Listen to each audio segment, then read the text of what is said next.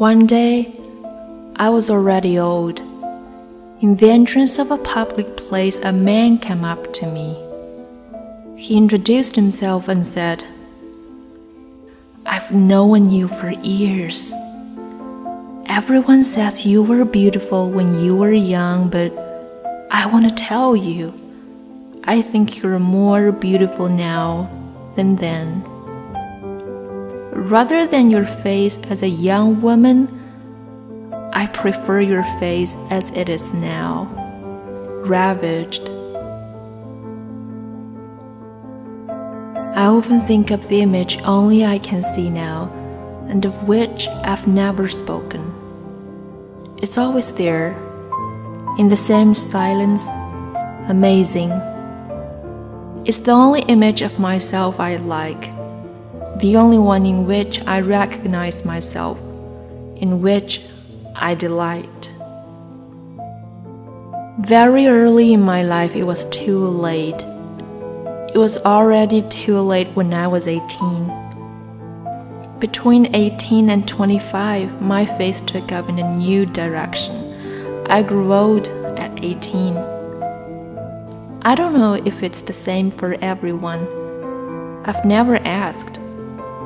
But I believe I've heard of the way time can suddenly accelerate on people when they're going through even the most useful and highly esteemed stages of life.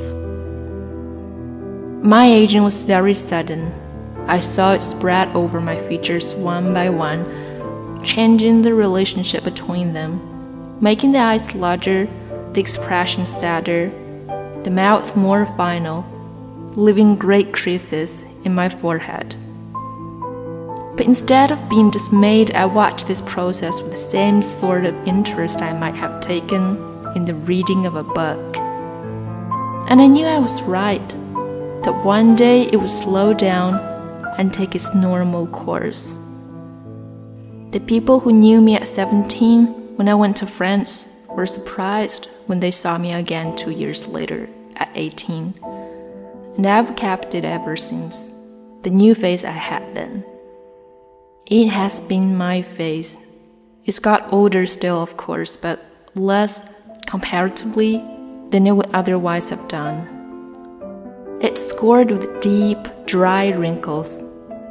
The skin is cracked, but my face hasn't collapsed, as some of fine features have done. It's kept the same contours, but its substance has been laid waste. I have a face laid waste.